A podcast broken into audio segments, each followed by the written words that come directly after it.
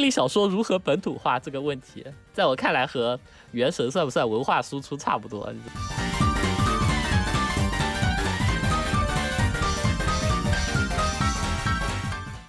欢迎收听《推心置理》，这是一档以推理为主题的读书电台。你将会听到关于推理作家和推理作品的讨论，还有宇宙中所有被我们划分为推理的有趣话题。本节目由两位推理爱好者制作，我是陈有心，我是 Snowy。终于要开始我说我们之前预告过很长时间的国产推理专题了，是吧？对，但不做主要是因为你不看啊，不是吗？啊，对啊，对啊，国产推理。真的没办法，我看的很少很少。我今年年初做那个总结的时候，不是说希望新的一年能多看点欧美和国推吗？嗯。然后今年也过去一半了，回头看这个这个希望算完成了一半，就是国推看的更多了，欧美还是老样子，就看不下去。呃，哎，我我录之前大概数了一下，我今年看国推大概有二十五本了，虽然。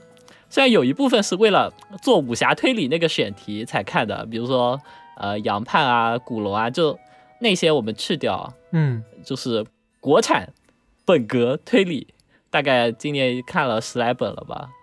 十来本就啊，我就我就看你一直在一本接着一本这样看，但我看就很慢诶，我应该就和你一样吧，去掉了个武侠推理，我甚至还比你少很多，我基本上就没看过几本国产推理。这方面应该是我很大的一个知识盲区了。但但国推的体，因为因为国推的体验很很吸引我，就是那种开盲盒抽卡的感觉，你知道虽然大多数都是你你都知道不会不会是什么好卡，但抽到 SSR 的时候就会很高兴。看国推让我有一种赌狗的快乐，好吧？国推像之前很有名的什么呼延云啊、紫禁城呐，我就一本都没有看过。完蛋，嗯嗯，没事，呃，紫禁城我也没有看过，嗯，因为我知道，因为我们是标准的新本格小鬼，好吧？对啊，我们看了，我我也不太看那些，就是因为有很多国产悬疑，嗯，悬疑小说，就那种我其实就不太看，我基本上都看国产，啊，哎，这个这个不聊，跳过。那么本期我们就打算聊几本最近看过的国产推理，给大家说一说我们读这几本书的体验。如果这期节目反响好的话，感觉就能做成一个系列，就叫鉴定网络热门国产推理。或者或者如果是这种形式大家喜欢的话，我们可以做成什么鉴定近日新兴的推理，近日新兴国产推理，然后做一个那种短节目的形式嘛。我们之前不是也有很多那种评价一本书的短节目吗？评价一本书的短节目最近没有做，是因为最近没有特别想聊的书。对，最近的就虽然书一直在出，但是没有那种值得大说特说的那种书。哎，我今天看了个专门做一期节目。今天看了个《暗黑残酷监狱》，引进快要它的快要卖了，就六月份上市出版了是吧？那个感觉可以做一期节目，那个那本书我还挺喜欢的。那等下之后再说吧。啊。那那个那本书，我是想做成，呃，就是那个叫什么，嗯，有霉味的非美少书，我想放在那一次里聊的，你知道吧？就是很像美赏的非美赏书。它不是美赏是吧？它不是美赏它不是美赏，它是江户川乱步赏。哦，它是江户川乱步。我一直以为它是美赏。它那个，哎，等等啊，是不是江户川乱步？你看一下，等等我看一下。哦，不，确实不是，确实不是。江户川乱步赏第二十三回日本 Mystery 文学大赏新人赏，反正也是个出道出道就新新人奖。嗯，哎呀，他就是他就是最标准的日式神经病系列里的一环吧。那个日式神经病这个这个流派源远流长，好吧？对啊，反正佐藤究也算吧。那个然后从从西尾佐藤有在，然后。就一路一路绵延过来，就大概有二十年的历史。就像那个丽景杰说的嘛，他们是从亚文化开始被影响的那一派，就不是纯推理小说影响的那一派，后面发展过来的。对啊，就那个托格派，就他们后面这些人。我们跑题跑题了，我们再和说回我们这说回我们这国推啊，对啊，其实我每次看国推啊，我就因为我看的少嘛，我就更不好评价了。我每次看国推的时候，我就不知道该怎么评价这些书，所以本期哦，录，其实其实没有跑题，嗯因为现在出版出版国推的青年作家，其实也是从亚文化衍生而来的，你知道吧？他们在成长过程中也受了很多非常多的亚文化的影响，以及嗯日本推理的影响。嗯，怎么说？最近涌现的一些新人作家，你经常能看到这种很浓重的这种的影子。对，而且能看出来他那种他们很尽力的在避免自己作品里面出现那种亚文化梗，是吧？但还是按耐不住，一定 一定会透露出那种感觉。对啊，啊、啊，我们本期节目就要，我们本期节目会说到这几本书，都是像，其实风格就像我们刚才说的这样。哎，那我们就正式开始介绍吧。那第一本书是，第一本书是《积木花园》，嗯，其实其实这本书是去年年底出版的啊，当时它的好评就挺多的。我们本来也有想法聊一下，嗯，结果搁置了。哎，我我们当时做国推选国推的选题，那个选题是岛田庄司奖优秀作品推荐吧，反正差不多是这样子的一个选题。因为因为这本书是第七届岛田庄司推理小说奖的优选奖优选嗯作品嘛，嗯，我们当时就想一口气介绍好几本，然后最后搁置了。对啊，因为为什么？我们经常说这个国推，经常就是，就比如说我们这期要说的什么白月系啊，啊、林小林还有孙老师，他们都是跟岛田奖有关系的，而且好像大啊，部分的国推的，孙老师也投岛田奖了吧？震惊，对啊。真的假，的？孙老师没投，孙老师投了吗？你不是吗？别吓我，那我不是，那我记错了，孙老师没投啊，嗯，王家俊投的啊，哦，我把王家俊孙老给师可没投。那我重新说一下，我就说孙老师可不是，好吧？孙老师闭门造车，从不投稿。对，就像我们这一期要说的这个白月系啊，还有李小玲，他们就和岛田庄司讲关系很大嘛，就很多国推作家都跟都是在那个岛田庄司讲前打出名声的。对，还有比如说青稞，青稞也投过，然后之前说的王家俊也也会有投。嗯，啊，那我们说回这个《积木花园》，《积木花园》这个故事，我们先介绍一下吧。这本书大致分为，就大致是一个双线叙事的结构。嗯然后书的开头是讲推理作家白月系意外得到了一份手记，然后那个手记是一个小学生阿海写的，然后手记里记载着他通过操纵积木，然后随心所欲的就可以改造现实世界的故事，就是一个很奇幻、充满孩童那种天真感觉的一个故事。但是这个手记的结尾有一个就是小孩子手掌大小的血印，然后那个推理作家他就对这件事情很好奇，然后他还有一个侦探朋友，然后在侦探朋友的建议下，他就开始调查手记的内容和它的来源，然后在调查过程中，他就逐渐接近了一件离奇的命案当中。嗯然后在另一个故事线里面，就是某个大学社团的人一起开车前往那个郊外的一个叫七星馆的馆里面聚会。这个馆主他是一个三国迷，然后七星馆就馆里面就放放置了各种和诸葛亮有关的展品。但在他们到达那了之后，那个馆主的儿子驾车摔下了山崖，然后尸体还被烧毁了。然后馆里面的人他们就被困在里面了，然后他们就陷入了惶恐，然后然后接下来凶案也不断的在发生，这条线就是很标准的那个暴风雪山庄的展开嘛，对，然后在最后这两条线就收束汇总，然后给人带来不可思议的体验。嗯，这个大概就是豆瓣里面那个简介说的故事，它基本上就是，啊、两条故事线就以手记，手记它其实就是一个手记体嘛，然后是一个孩子的一个口吻，对，然后最后引出了个积木的那个非现实的故事，另外一个就是纯粹的暴风雪山庄了，然后那个里面就有很多啊、三国，然后诸葛亮的元素，就大概是这两个主题，一个积木，一个是三国，在两个故事线里面的这样分布。是，然后首先其实这本书里有很多日本推理的影子啦，嗯，比如说那个侦探和推理作家的设定，基本上就参考了马耶雄松的《麦卡托和美代》。我看，我看作者的采访，他自己也承认，就基本上那个这个人物关系就是按照按照麦卡托和美代来设置的，甚至更加复杂一些。不知道以后有没有机会看到他们俩的故事。基本上就一样嘛，就一个恶德侦探，然后欺负他的助手，然后那助手就跑来跑去收收集各种线索，基本上就一样了。对，然后其次是这本书的谜面，还有最后的轨迹也非常的岛田流，嗯，不愧是岛田奖的优秀优秀作品。哎，我一直觉得国内对于岛田流的那个认知是有误差的，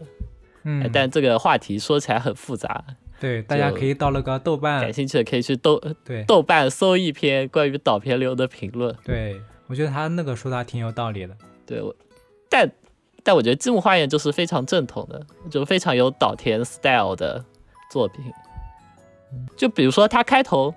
那个小学生阿海的那个积木笔记，就让我想起那个岛田的螺丝人。他螺丝人最开始的线索就是一个人写了一本奇奇怪怪的书，叫那个什么《重返橘子共和国》，然后那个书里的情节都很离奇，有什么直通天际的橘子树，然后书里的女主角身体是用螺丝安装在一起的，反正有就有很多不可思议的情节，嗯。然后最后最后那个御手洗推理就都合理的把那些情节都推理出来了，就说明它确实都是现实中发生过的。就前面那一段让我让我给我一种特别特别螺丝人的感觉，嗯。但我没看过《螺丝人。哎，螺丝人真的》，很我也不是好看也不是没看过，我看过一个开头，开头是那个罗斯人是开头说什么他去看精神医生是那个吗？对，这就有一个人已经疯掉了吧，就然后一个研究了一个就神经有问题，然后满嘴胡话，哦对，满嘴胡话嘛。然后他们从那个满嘴胡话里推理出了很多东西。对，然后《积木花园》就其实就像你刚刚说的罗斯人一样，他后面描述了什么？那个小学生扔出了手中的积木，然后手，然后然后那个积木就变成了一个小房子，把积木移动一下，然后就流出了一个小河。这个地方其实我很喜欢，就那种很幻想的地方。对，这些东西在后来都都是有都是有合理的解释的。嗯，然后这是我们说就是积木花园，它有很多日本推理的影子，或者说受了很深的日本推理的影响吧。这个可能但同时，我觉得积木花园又嗯、是、这个可能也也是因为我们日本推理看的太多了，所以第一时间看它就不自觉的就往那些什么相似的那些日本推理方向想。应该是年轻的作者，他们本身就是通过阅读大量的日本推理来产生了就是创作的念头的，嗯也不好说吧。那《积木花园》它后面写的还是更偏向中国的那种风格吧，有中国元素的。对，就是，但同时积木花园又是非常本土化的中国推理小说。对，虽然推理小说如何本土化这个问题，在我看来和原神算不算文化输出差不多，你知道吗？就是 怎么样都怎么样，最后都会变成战争，怎么样最后都说不清楚。对，让我让我想，大概是一五一六年的时候吧，就是国内的新本格推理逐渐冒了出来，比如说石城啊，然后陆夜华、露露姐啊之类的，他们应该都是差不多那段时间。嗯我记得我记得很清楚啊。然后那个时候我上大学，然后我被宣传蛊惑，预定了一本《元年春之祭》，想的是国产推理，嗯然后看起来看那个简介又很不错，就必须要支持一下。呃，《元年春之祭》这本书，它是一个古代背景，然后就看得出来那个作者陆秋茶他就很有学问，然后里面有一大段关于屈原和巫女的玄学，但是我我看完之后觉得它一点都不不本土化，就它虽然里面的元素都是中国元素，但是我一点都没有觉得它是本土化的小说。嗯就它有很很浓很浓的日式轻小说的味道。我然后我看完之后直呼上当，非常不爽。看完之后就就把它送给学弟了，好像。哎呀，这本书我也没看过，完了，完全暴露了，哎，水平完全暴露了。这本书是我带给我带给了我一点小小的国推震撼，讨论度很高是吧？没有讨论度很高，啊，反正就是我非常讨厌。的。总之就是可以说是我最讨厌的推理小说。这个可以剪进去吗？可以啊，哎，我之前不是动态里发了哦，发了那种就上直播，大家很 很多人喜欢填的什么最喜欢什么最讨厌什么那种表嘛，推理小说的表嘛，嗯，我那里就填了是元年纯之子吧，哦，那可以，我真的很就我我当我当时很期待，但是我看完之后就很感觉遭受了巨大的那个，嗯，哎，那就是因为我看的很少，那就是从一五一六年之后，这些新本格才陆续发表了，是吧？就比如说什么王老师啊，什么王家俊啊，还有他们写新本格国产推理，对，更早以前更早以前的国推有大概是比如说那个死亡通知单，就那个哦刑警罗非系列，嗯，那个是我初中时候看的。哎我以前我小时候还有七宗罪，对不对？那那个是更早以前的。我小时候看了个心理罪，那个算是他的风格像是现在那些社会派国推吗？我看看心理罪最早，哎哦，是那个雷米的是吧？啊，对啊，就是那个，我不好说哎，应该算吧。嗯，然后我们之前节目，呃，某一期节目里面不也说过了什么王阳俊老师写的《孤岛谜案》，再见安息岛，啊，对对 对，再见安安息岛岛，基本上就是西本格后面就一直在变得越来越多了，是吧？啊是。然后说回《积木花园》啊，就前面说它里面有很多日本小说的日本推理小说的影子，但是我看完之后、依然觉得它真正做到了本土化。就稍微剧透一点来说的话，就是《积木花园》里它所有的谜题都有一个大梗可以解释，然后这个大梗我相信所有人看到的时候都会惊呼，都会立刻明白，因为它基本上算是我们这代人的共同经历，所以它就是只有中国作者能写出来的推理轨迹和推理故事，这点让我还是蛮惊喜的。对，它的那个形式就是你刚刚说的一个大梗嘛，其实就啊，举个例子，就像手无，他会提出从一到十个一个一个问题，但是你只要用一个元素一个解答就能解决它所有的问题，它大概就是这种结构。然后它里面那个中国这个元素我也是很喜欢，因为呃你有时候看那些啊、比如说日本那些用的那些梗啊，其实是没有那么惊喜的，但看这些国粹我就能感觉到，因为是也是我们小时候经历的故事嘛，所以触感就会更深吧。嗯，比如说诸葛亮，嗯，然后还有它里面那些玄学，因为它玄学就是啊，其实这个玄学这个词用的不好，它里面的主题就是关于三国还有诸葛亮的一些知识的科普啊什么的。那个地方其实看的也挺很非常亲切啊，就三国那些梗，但我但我觉得它其实三国的梗用的不好啊，因为嗯他，最后解答和三国其实没有关系，他就是为了纯属凑字数。他还有比如说什么风水啊之类的，最后我看他的访谈，他就说了，就是可能是什么新人作家的通病，就其实都是为了，呃就是让情节更多、更饱满一些，就填充了很多哦杂七杂八的要素。哎，这个都没什么问题啦。你就说岛田庄司他写的占星术杀人魔法跟跟占星术还有里面的绘画有什么关系？有个屁关系，是不是？对对对。所以不要在意这些东西了。哎，就关于本土化，其实我也没有一个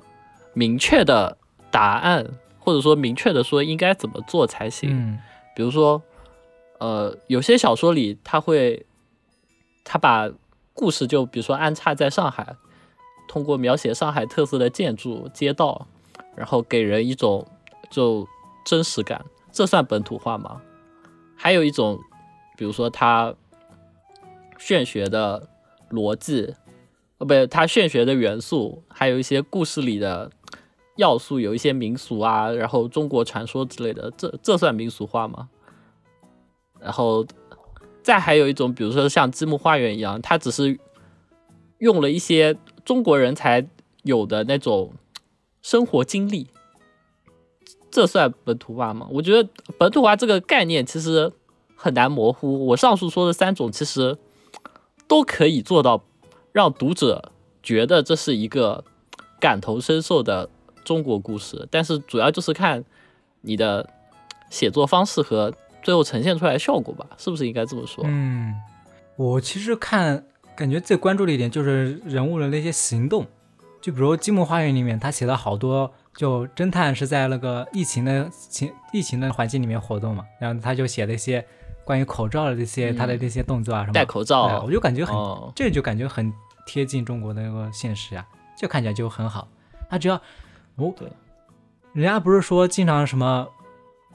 那种角色特别二次元呐、那种特别日本风格的那种吗？嗯，我感觉只要那个人不要说什么，哎呀抱歉啊，然后说什么不要打扰别人啊，我也没有是密码对，すみま噻，せん，我也没有打扰别人啊，什么东西， 那种只要不说出这种话，其实就还也是好，然后不要做一些什么，啊、就那种日式的那种行为，就还好。但其实，但其实我们自己写就会不经意的写出这种东西来，嗯，比如说那天朝露给我们看的他写的那个文，是不是嘛？他他写了什么抱歉，我一听就是什么すみません，ごめんなさい。对他，对他他说什么？呃 你你进来的时机很微妙，就中国人根本不会 不会说这种话，直接说你进来的时候很你进来很不巧不就行了吗？是不是？对啊，对啊，对啊，就就就自己写的时候可能没注意，但别人看的时候就会一下子看出来。嗯，中国人根本不会用“微妙”这个词，就日日常说话的时候根本不会用“微妙”这个词。用“微妙”这个词的人很多都是像我们这样子。中国的小说里面是不会出现什么崩坏什么词的。对 对对，对，就是这样子的感觉。对对对，什么羁绊、崩坏，啊，对啊，这些都，哎，总之就是这样。嗯，好，然后因为《积木花园》是白月系的出道作，然后其实还问题当然是有的，比如说他的故事氛围塑造其实挺一般的，嗯然后人物也不够鲜明，你基本上都记不住他们的性格特点。然后还有一些人可能会觉得，即使有那个大梗，但是那个故事解答还是充斥了很多巧合或者说不不确定性，就嗯没有什么可行性。但我觉得其实没有关系了，就像作者在后记里说的，就是他想要那种甩出大梗、一击制胜的感觉，所以他为此愿意牺牲一点合理性。这个想法，我身为一个新本新本格小鬼，我觉得这么做很合理啊，是不是？新本格本来就不是完全的追求合理性嘛，它天然的带有很多那种浪漫主义的色彩，或者说是幻想，或者说宏大的元素啊，我觉得没有什么问题吧。嗯，对啊，你说什么新本格？新本格本来就是本格写不下去了，就完全放弃关于现实性的那现实性的那些东西，就直接另另起一个世界那种感觉。其实我觉得有那个最后那个解答，其实它里面那些不合理，我当时是觉得没有那么啊、呃奇怪，我觉得看到后面那个，我觉得还挺顺理成章的。对啊，因为啊，我我看的时候一直想的是岛田庄司的螺丝人嘛，我刚才也说了嘛，嗯螺丝人里也有很多就是巧合或者说无法验证的，只是说得通的那种解答，因为毕竟是一个很久远以前的故事嘛，嗯，本身的那个谜面也都很奇幻，它有一个解释其实就已经很不错了。你不能强求什么东西，你知道吧？你强求了就会变成再见安息岛那样。你强求了也不会有好效好结果的，你知道吧？嗯啊，我是觉得他的轨迹和他最后的这个整体故事的一个主题啊，掩盖了他的那个轨迹的一些不合理性。对，其实最后还是更关注它的主题吧，还有把之前那个说的什么积木的那些幻想那些说清楚。那其实按照他现在这个完成度，我觉得已经已经达到了什么日推啊中上水平了。对啊，就你拿积木馆和啊，不对，你拿积木花园和日推现在的年轻作家，比如说阿金川澄海，对啊，你你拿积木花园和红莲馆比，这这不爆杀吗？对我来 根本没有可比性，好吧？对啊，呃，或者再比如说，呃，还有什么啊、白景老师比不了，呃，反正日推日推的中等水平的作者，我觉得都可以。积木花园丝毫不逊色啊，是不是？嗯，比如说早早老师，早老师也已经 早老师就写不？出这样子的故事。他已经整不出活了。对啊，，啊是啊，你又说了无人机侦探，他的那个最后用个大梗来解释前面所有的东西，他那个合理性跟那个积木花园还不如积木花园。对，或者比如说啊，四川悠人，四川悠人对吧我觉得，我觉得积木花园真的不逊色于他们了。嗯四川悠人可能赛道不一样。我觉得，这不暴杀玻璃塔，对，不是暴杀玻璃塔。我觉得有时候我看那些，就比如说我们看早老师他写的那些援交侦探，他写的那些日常，你觉得没什么问题，但有可能日本人看了那就觉得、觉得很出戏啊。那我们看《金门花园》里面，他那些啊写那个白月系出去跟各种人社交什么东西，有的人说，我看有的人说看了感觉有点尴尬啊什么东西，那我感觉还好啊。嗯，我也觉得还好。我《积木花园》，你只能说他文笔不优秀啊，但其实已经够用了。，对，比起我们接下来说的那两本，他已经他已经及格了。除了它里面那个，就最后做出解答的那个缪尔德那个侦探，那个侦探形象是有点奇怪，不过他那个占比也不重要，所以就还好了。不，那个形象就是就是模仿麦卡托，但是有一点小失败的那种感觉麦卡托在《友谊之爱》里也也就是那种感觉吧，就是很怪，对啊，莫名其妙的奇。奇怪怪的。对，麦卡托的人设也是后面才补全的嘛。你单看《友谊之爱》，麦卡托就是个傻逼嘛，是什么也没干，然后死了，我都不知道他在干什么，不过对吧？不过这个侦探跟我们等下要说的这本书的一个侦探形象比起来，我甚至觉得这个侦探看起来更亲切一点。毕竟麦卡托我也是很喜欢的。这等下我们要说下一本书，下一本书真的是嗯，我看完之后，我看完之后心情复杂，看想了好几天都不知道该怎么评价它。啊，我也很复杂。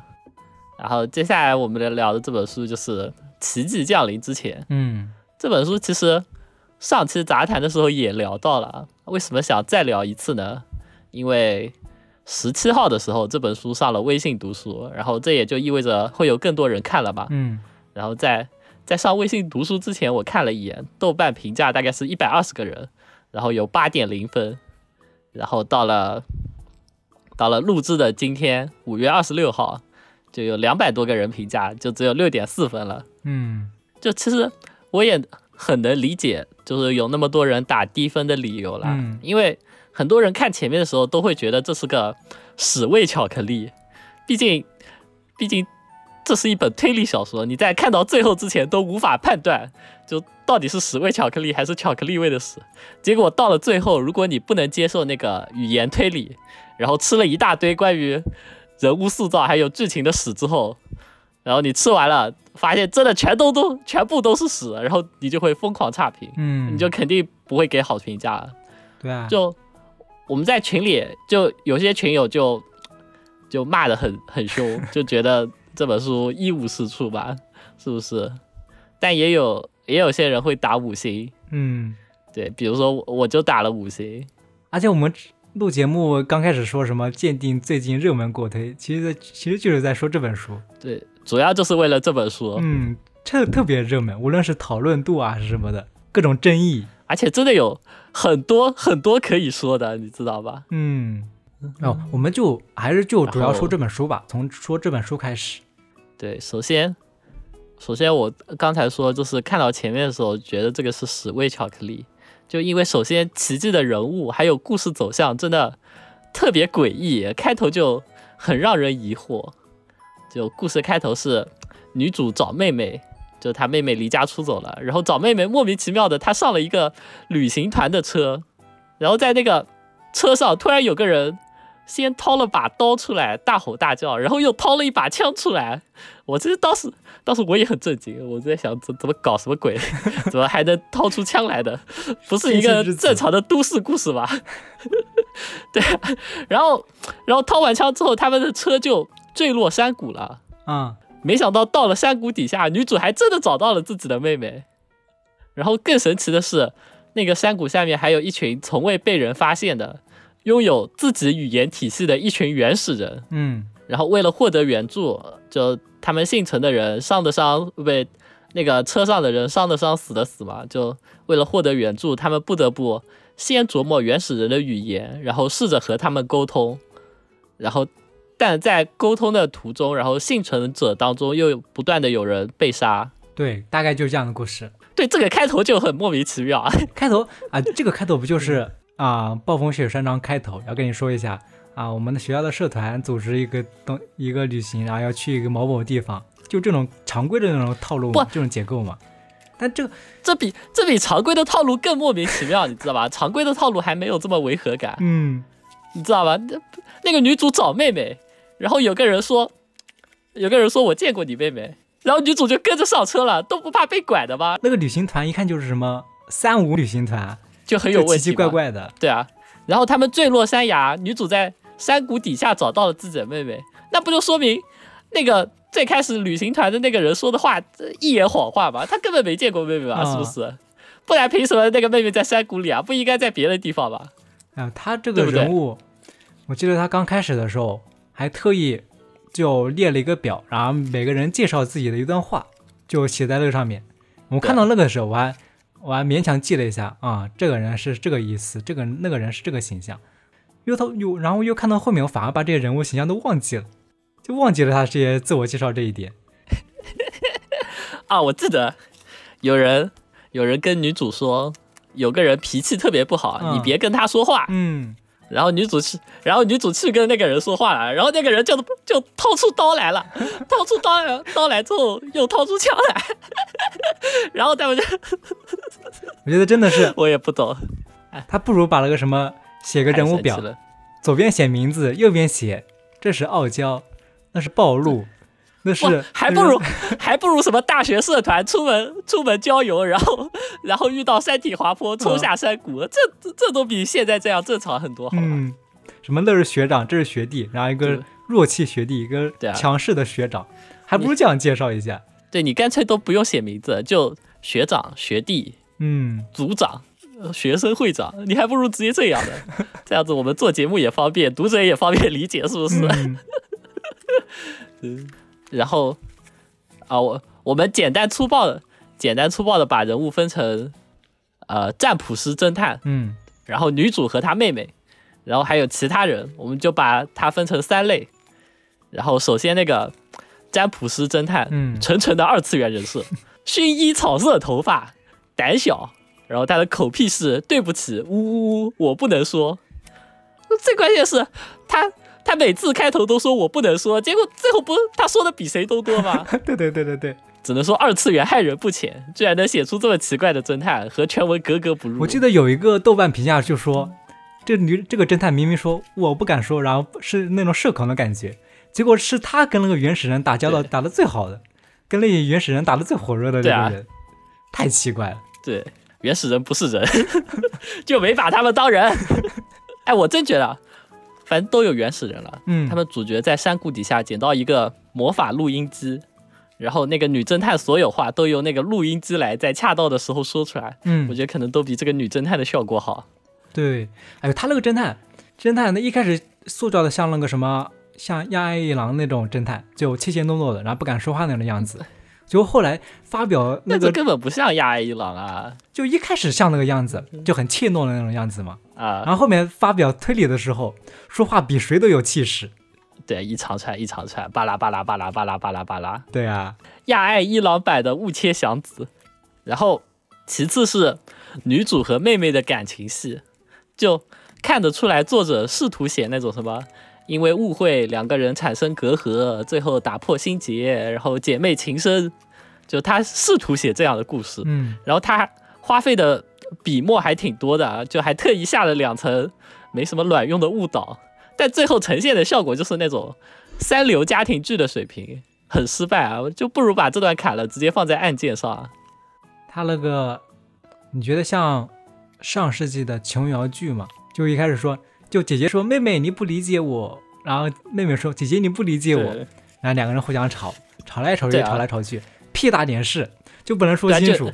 就一句话的事情嘛，对啊，就一句话的事情说清楚了就完了嘛。对啊，对啊，然后是最后是其他人，其他人都是一些不不入流的人设，基本上都是为了案子怎么方便怎么来。嗯，就先有的案子的设定，再有的人设吧，就是包括但不限于什么天才女医师为天才医学生，在没有消毒环境的情况下实现了截肢手术，然后什么离家出走的富家大小姐，然后什么深情舔狗，哎，基本上你看到哪个角色开始大段的讲述自己的故事了，你就应该意识到他马上就要死掉了。嗯，很显然，就是失败的人物也只能演出蹩脚的故事啊。就在故事方面，《奇迹降临》之前这本书，我觉得不应该有任何期待。嗯如果你还没有看的话，哎，当然了，这这个其实作者写原始人也不咋地，但原始人，原始人不是人，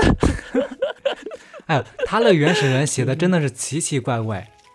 因为他设定 就拍脑袋的嘛。对，真真的是那种拍脑袋的，因为他那个设定什么哦原始人他有个很搞笑的设定是，原始人不能向上，什么？因为因为信仰还是禁忌，不能向上，是不是？嗯，对对对，然后所以他们宁肯饿死，都不敢采树上的果子。对，这这个设定就很拍拍脑袋嘛，是不是？嗯，你不活下来，哪来的信仰？就很奇怪啊。然后他说什么不敢接触地面啊，就说就也是那种信仰问题嘛，还要在脚上面加一个那个骨钉。对，但那很奇怪，啊它这么原始，这么落后，语言又没有基本上没有形成，就很原始那种语言，它居然能修建的什么木桥啊，修建好多房屋，就形成那种村落的感觉。真的有这么聪明吗？哎，别问别问，就原始人那个设定，就基本上都是为了推理服务的嘛。嗯，就是我这个推理需要你，需要你原始人进化出这些这些这些，你给我找出来，嗯 就那种造物主式的思维吧。啊，就很奇怪啊。我觉得，如果大家想对原始人有了解呀，他这个甚至不如那个人类奥德赛那个游戏。Doctor Stone，我觉得甚至不如 Doctor Stone 的原始人。哎，这个就啊，这个其实我们就把它当做一个设定吧。如果你不把它当做一个纯粹的设定来理解这本书，你基本上开头你就看不下去了。这个先略过吧，我们就只说到这里。以上人物、原始人和还有故事原始人的，语言都是它的设定，你只能接受。对啊，我们就要开始说它这本书的一个主题了。对，他这本书的重点是语言推理，嗯，就作者花费了大量心血，构筑了一整套语言体系，然后就让现代人推理那个单词的意思，嗯然后从已知的单词意义开始推测原始人的行为模式，然后他们的信仰构成，就他们信信仰什么神什么神，然后最后再到原始人社会中的职能分布，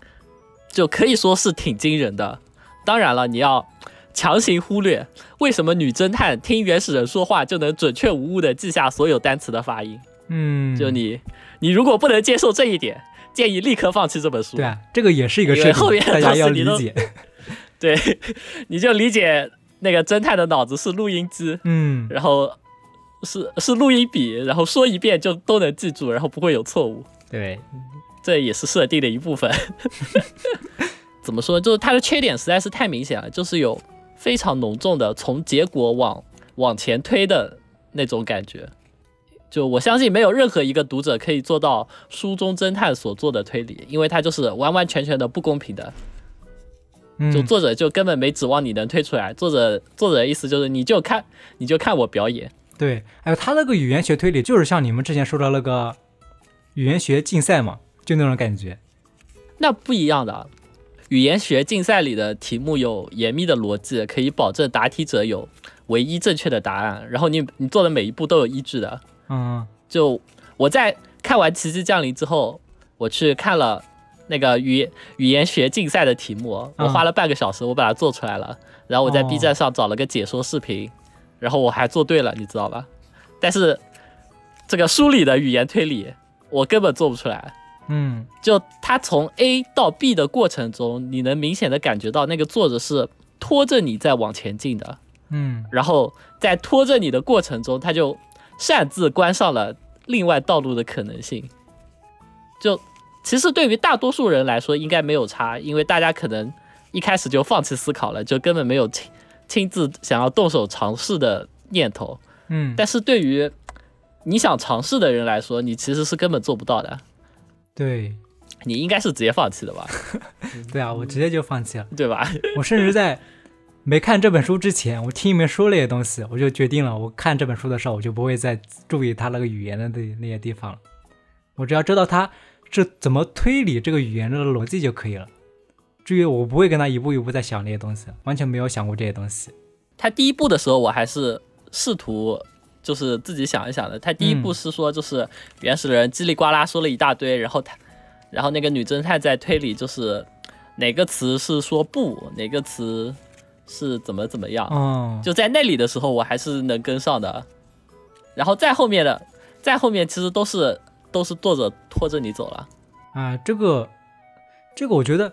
作者他之前写的时候有没有想过，他是想写一个厉害的推理，还是想写一个有趣的推理？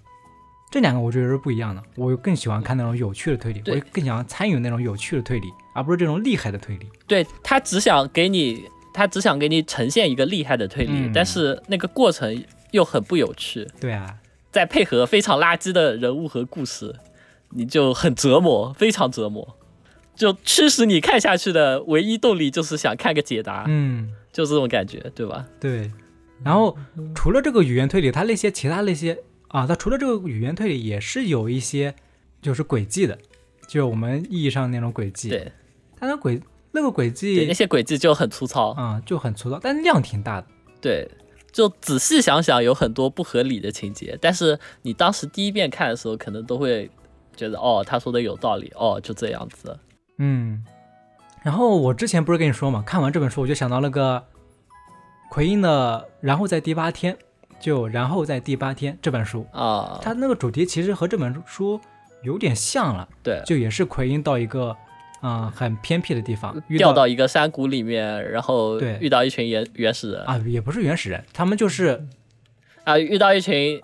那个哦、就不知道现在正在发生战争的隐居者，对对对，这么说吧，是不是？对，就之前啊，就那些什么纯粹的清教徒，就看不惯现在那个世俗，然后自己隐居起来了。嗯，然后其实我感觉结构和这有点相似啊，就是奎因到了地方，他不能理解他们在想什么东西，然后要以一个完全未知的一个思路，然后遇到那种案件。那其实看完这本书，我觉得跟那个奎因呢，然后在第八天一比较啊，就其实能很很能清楚能看出来，这本书它在那个轨迹啊，还有它语言推理的那个新颖性上面啊，其实都比那个人然后在第八天要好，但就是在那个什么故事的一些写作方法，还有那种整体结构的安排上面，就不如那个奎因写的好。对啊，我感觉这就是他这个作者的问题吧。然后大家看的书的时候，其实第一感觉就是看到他的阅读体验。你没有这个阅读体验的话，你很难就嗯参与他、作者他那种各种想法什么的。所以感觉他把最重要的一点放弃了。对啊，我们现在我们现在在群里的统一统一口径大概是这本书有成为奇书的潜力，嗯，但可惜因为就是文字方面的打欠打磨，或者说作者的就是什么能力有限，没有呈现出一个很好的效果，嗯。浪费了一个很有创意的点子，就类似于这种感觉吧。嗯，还有，其实这里就可以说嘛，就这本书在豆瓣上面不也引起了一些争议嘛？但最后我看那个林小宁他写的那个回应啊，其实就我觉得李小宁的态度还挺好的，就有些粉丝啊，还有我不知道是那种评分的人，我不知道他是怎么想的，就一定要把这本书说什么这是中国推理的奇书，就这样说，我觉得很不好，对这个书也很不公平啊。他写书的时候只是想写这个主题，你把它说成一个奇书，不是把它放在火上烤，对，对吧？我对啊，我就想我就想写个符合我性癖的二次元侦探，嗯然后我就想写一个我觉得很厉害的语言推理。对啊，对啊我又没有让你们来帮我吹，是不是？我的本心其实就这么点。对啊，所以我感觉这本书我之所以，我其实我之前跟你们讨论的时候，我就没有几乎很少说他的什么我不喜欢这本书啊，我这我对这本书的心情就很复杂，我就看到最后，我还是就想一想，他写这本书肯定也是花费了很大的一个一些心血啊，这个还值得肯定。对，我的想法就是一白遮百丑。嗯我虽然痛批了他很多地方，但我觉得那个语言推理最后的解答，对我来就我个人是满意的。嗯就我把他唯一的优点和他众多的缺点放在一个天平上比较，最后我觉得这个优点还是比那些缺点要重那么一点点，然后最后我就给了这本书五星，这就是我我的一个看法。我要是给的话，我也会给个四星这样的吧。然后这本书就说到这里吧，我们也说了挺多了。是这本书，我们最终的态度就是，它的推理想法很创新，但是它的文字表达很粗糙。就请如果听众有兴趣的话，就酌情观看。看完如果不喜欢，冤有头债有主，不要不要说是推心置理推荐的，或者说不要说是陈老师推荐的，好吧？因为我看陈老师在豆瓣上面打了五颗星啊。这陈老师，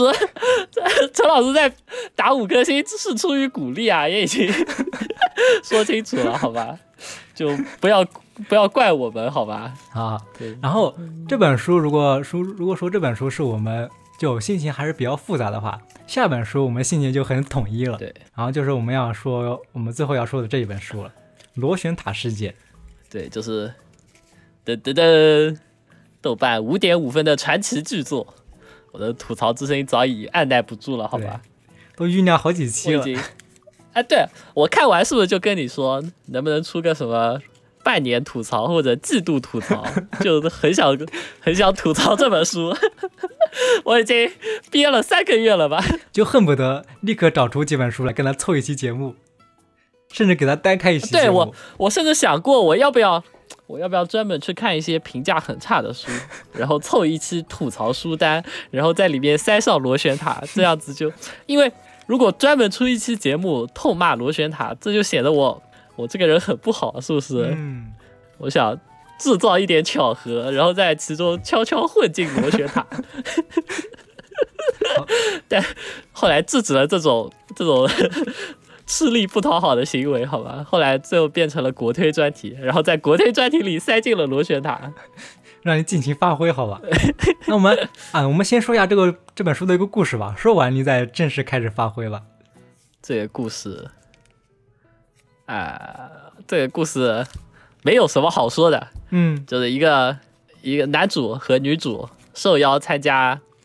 一个千金大小姐的生日宴会。然后那个宴会里还有呃千金大小姐的母亲，然后未婚夫，然后还有四个高中同学。然后那个宴会的地点是在一个山沟沟里面，什么手机没信号，只有一个吊桥可以通向那里。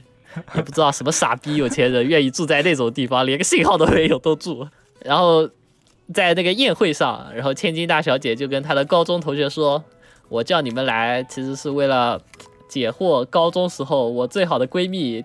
从楼上掉下来这件事情的真相，你们都给我做好准备。嗯，我希望你们告诉我真相。然后发表这种死亡 flag 之后，第二天那个千金大小姐就从就从密室中坠楼身亡了。然后与此同时，那个外界唯一的吊桥也被破坏了，大家就被困在那个螺旋塔和螺旋桩，就是那个千金大小姐住的地方了。然后那个离奇的密室杀人案接连发生。就是这么一个很标准化或很模板化的故事吧。对，然后就是他一开始把那个谜面说出来了嘛，基本上主题就是让我们猜推理，就这个怎么用这个螺旋塔来完成这个犯罪的。对，哎，我们在呃推心置理第十六集里聊过螺旋塔，就当时它还没有上市，嗯，我们在群里就都是根据书的简介来猜猜轨迹，就只能说我的猜测不能说完全一致。也也可以说八九不离十了，是不是？嗯，我是不是最接近真相的那个？对对对。哎，说真的，就你身为一本推理小说，我看了标题和简介就能猜到百分之九十的内容，是不是多少有点过分了？嗯。就而且剩下的百分之十，我想的还比他写的好，你知道吧？我那个 我那个想的都比他最后写出来的好。你的奇想的，就给我感觉奇想的部分明显比他要更奇想一点。他这个就显得对啊，哎呀，就你都写新本格了，胆子大一点嘛，是不是？嗯，最后畏首畏尾的。然后我先，我首先要承认，这本书我没有看过，我只是听了剧透，因为我真的不想去看。因为我看了一下，他们有时候在那个群里面贴的那个这本书的一些截图啊，就比如一些段落的截图。对，看完之后真的是完全丧失兴趣，是吧？哎呀不。哦，有一种速读的方法是从螺旋塔的第十第十四章开始速读，因为第十四章是侦探开始推理，然后他会把案件都复述一遍，然后你从那里开始看，就能直接看到 看到案情和和解答，然后五分钟就能看完，真真真五分钟带你看完那个，好吧？说真的，就螺旋塔里的文字就信息含量极低，嗯，我用那个。看网文的速度一一目十行都没有问题。我那天就他上了微信读书之后，我那天看完微信读书说我的阅读时间是五十二分钟，还差八分钟可以领取免费体验卡。就你知道，十二万字的小说我看完了，甚至换不到一张免费体验卡，这就是螺旋塔的含金量，你知道吧？对哦，它怎么还有十二万字哦？对我正常来说，十二万字我的阅读速度大概是一个半小时。嗯这我我已经算看书很快的人了。正常来说我要看一个下午的。然后，对螺旋塔甚至还能再缩短百分之四十的时间。哇，这真的非常夸张，嗯就毫无信息含量的文字。嗯然后再接下来，它就是非常土，没有一点点的新意。就我们剧情姐姐也说了嘛，上来就是最简单粗暴的暴风雪山庄，富豪住在没有信号、只有一座吊桥的深山老林里。这什么 富豪都已经二十一世纪了，然后还有最刻板印象的被害者形象，像那个大小姐，第一天晚宴立下了标准的死亡 flag，然后第二天就死掉了。然后剩下那些死者，凶手让干嘛就干嘛，凶手怎么给你留个信，留个纸条说什么怎么做怎么做怎么做，然后都会照做的，然后然后就死了，这有什么好说的？都是遥控人是吧？然后最平铺直叙的描写就是死人调查，再死再死人再调查，就总共死了四个人，就没有一点点的氛围塑造。进到现场就像报菜名一样，一口气就把所有的信息罗列出来，感觉死的都是泥人一样的。就奇迹降临之前的文笔和故事已经够烂了，就但是我是相信作者是他的能力有限，他是想写好的，但是失败了。嗯但是螺旋塔给我的感觉就是，那个作者没有一丝一毫想要努力的样子，我我就写出来就是这样子了，你爱看不看，就这种感觉。诶，你刚刚说了个，就是他最刻板的暴风雪山庄，他有在里面写什么？就自己吐槽自己嘛？就比如说四元馆，他写那种很奇怪的暴风雪山庄，他还会自己在里面吐槽一下自己，就说啊，有可能第二天吊桥又断了啊，为什么要在这么偏僻的地方建一个宅子？他有这样说吗？好像没有啊，就他把这一切都，就他从来不给你掩饰的，啊，就我这么写，就是为了方便，不跟你藏着掖着好吧？我就是为了方便，嗯，这样写方便我后面的故事展开，所以我这么写了。他就是这样子的好吧，好吧，然后最后的轨迹啊，我之前说了嘛，就国推很喜欢用中学物理还有化学知识当轨迹，嗯然后作者孙老师显然就是其中的佼佼者。一本高考考纲走天下，好吧，绝对的公平，没有任何冷知识元素，也没有任何玄学。公平公正，参加过高考，你就可以，你就可以知道我在说什么，对不对吧？哎，这里可不可以说一下，就是哎，这这个传言是真的吗？我不知道是不是真的呀。我不是听你说的吗？是真的吗？不是听你说的吗？我我也我听到了这个传言，但我也不知道是不是真的呀。哦，而且说实话，就是孙老师的出道作《云雷岛事件》其实已经很逆天了。嗯就他，他里面也有好几个案件，不过他是分别用了好几个中学知识点，然后他总起来总的看起来就很零散。嗯然后孙老师用一个自创了一个五行怪的神秘传说，将那些案子统筹起来。就我也不知道一个无人岛为什么会明明是个无人岛，但却产生了五行怪的传说，是五行自己产自己说话说出来的吧？然后，当然后来云雷岛自然是差评如潮嘛。嗯然后孙老师，我觉得他应该痛定思痛，决定取其精华，去其糟粕，就保留下一部分云雷岛上他认为好的东西，嗯比如说那个章节之间不知道意义在哪里的续鬼小故事。然后增加想增加那种轨迹的整体性，用就是用一个大梗来揭开所有谜题，就就像我们之前说那个积木花园那样子吧。嗯云雷岛也可以用一个大梗解开所有所有谜题啊，是不是？嗯没有问题吧？嗯，就可惜一下子就被发现了，因为太太土味，就太是不是吧？看书名和简介就发现了，这简直就是，对啊，哎呀，就孙老师本来是想取其精华去其糟粕，但他没有没有发现，他其实上一本也都是糟粕。嗯，你留下了一部分糟粕，去了一部分糟粕，又填充进来新的一部分糟粕，最后的结果就是云雷岛和螺旋塔，虽然他们烂的完全不一样，嗯，但他们烂的卧龙凤雏，就是还是同一个水平的烂，你知道吧？就他们烂的地方不一样，但是烂的水平是一样的，嗯就特别特别惨。不过，不过后来后来就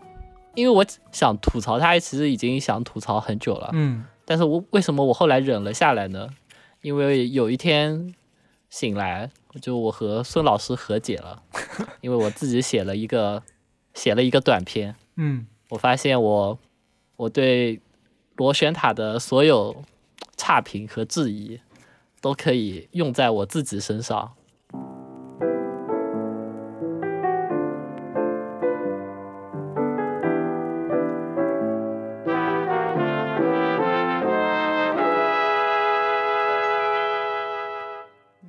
以上就是本期节目的全部内容。我们按照推荐顺序介绍了三本国推。嗯总的来说，就是想要安利《积木花园》，然后很心心情很复杂的向大家介绍《奇迹降临之前》，以及痛批螺旋塔事件。然后其实还看，其实还看了另外不少的国推。啊，那些我们就看我们能不能想到一个啊一个主题，嗯，能把它统合在一起，我们再做一期节目。那我们就之后再看吧。对，或者评价好的话，就可以继续出嗯，鉴定网络热门国产推理。啊，以上就是本期节目的全部内容。然后最后感谢一下，呃，向我们充电的各位听众，感谢冉里蛙、Lingo Lingo Lin、Say You Word、野比泰 Official、Red Hot Jason、哈维、南城大气、漫无止境的摸鱼、ETO 亚洲分队小队长、Unis、屁屁口咸鱼酱。li li li li li 凉玄齿噜噜噜，田园诗人名字已被占用，感谢各位大佬的支持。感谢感谢，以上就是本期节目的全部内容。如果你喜欢的话，记得点赞、评论、转发、收藏。让我们下期再见，拜拜。拜拜。